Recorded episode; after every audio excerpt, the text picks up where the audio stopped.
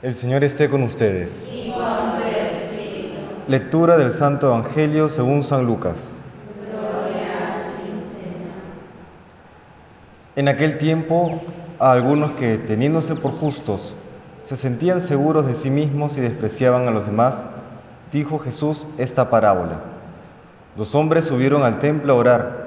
Uno era fariseo, el otro un publicano. El fariseo erguido oraba así en su interior. Oh Dios, te doy gracias porque no soy como los demás, ladrones, injustos, adúlteros, ni como ese publicano. Ayuno dos veces por semana y pago el diezmo de todo lo que tengo. El publicano, en cambio, se quedó atrás y no se atrevía ni a levantar los ojos al cielo. Solo se golpeaba el pecho diciendo, Oh Dios, ten compasión de este pecador. Os digo que éste bajó a su casa justificado y aquel no, porque todo el que se ensalce será humillado y el que se humilla será enaltecido. Palabra del Señor. Gloria a ti, Señor.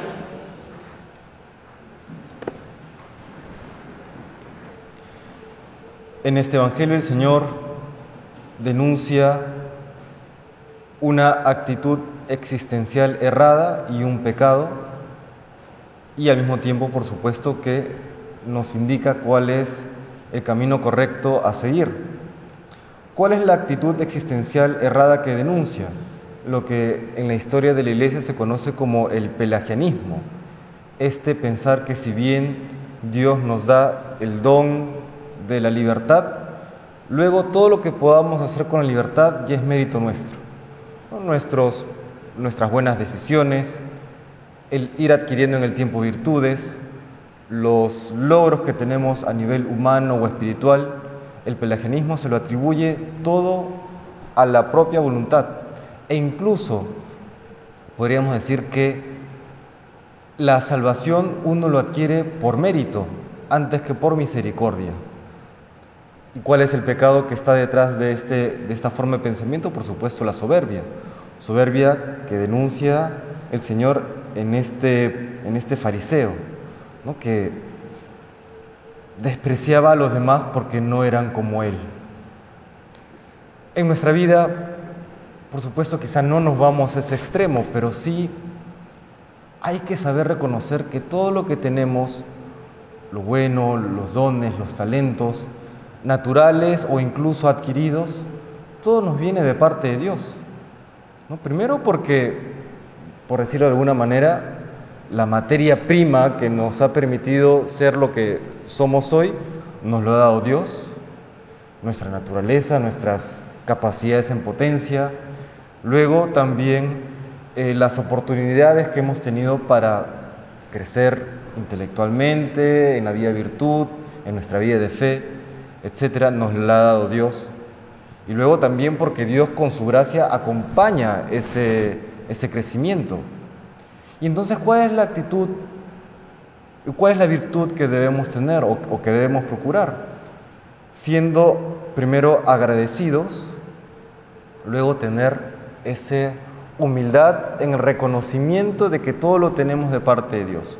Y agradecidos no como es el fariseo, porque el fariseo también dice, oh Dios, te doy gracias porque no soy como los demás, ¿no? Finalmente es un agradecimiento que recae en sí mismo, es un agradecimiento que se ve solamente a sí mismo. La gratitud verdadera es, aunque reconociendo los dones que tenemos, siempre mira a Dios. Gracias Señor porque tú me has dado esto. Gracias Señor porque tú lo has permitido. Gracias Señor porque tú me has ayudado en el proceso de ser virtuoso, seguramente aún no soy santo, pero por lo menos donde estoy es gracias a ti. Esa es la actitud y la, y la virtud de la humildad. Humildad que no ha de entenderse como un menosprecio de uno mismo, sino como, como decía Santa Teresa de Jesús, un andar en la verdad, pero un andar en la, una verdad en un doble aspecto. La verdad de lo que yo soy ahora, por lo tanto acepto y reconozco mis virtudes y mis defectos, pero también la verdad que Dios quiere respecto de mí. ¿Esto qué significa? Que si hoy pues soy impaciente, pues si hoy eh, tengo diferentes eh, defectos, la verdad de Dios es que Él quiere que sea mejor. No me quedo solamente en la verdad actual, sino me quedo en aquella verdad que Dios quiere de mí. Por eso si Dios quiere una vida muy sencilla para mí, la humildad consistirá en aceptar esa vida sencilla. Pero si Dios también quiere una vida en que, para gloria suya y bien de los demás, tengo que destacar, tengo que estar en un lugar de alta visibilidad, pues también la acepto con humildad. La humildad no está desvinculada también de grandes proyectos humanos y de grandes logros humanos, pero siempre con esta referencia de que todo nos viene de Dios. Le pedimos al Señor pues que nos conceda ser siempre conscientes de tantas bendiciones que Él nos da, de su infinita misericordia y que sepamos que, como dice al final el Evangelio del día de hoy, el que se enaltece será humillado y el que se humilla será enaltecido. Practiquemos siempre la humildad y aceptemos la voluntad de Dios con sinceridad y sencillez de corazón, que aunque no siempre obtendremos el premio o la recompensa por, por esta actitud en esta vida, sí que siempre lo tendremos en la vida eterna, que es finalmente lo que importa, lo que define nuestro destino eterno, lo que en último término va a, va a importar absolutamente. Todo lo demás, todo lo demás es temporal, es caduco, es relativo. Apuntemos siempre a los bienes eternos.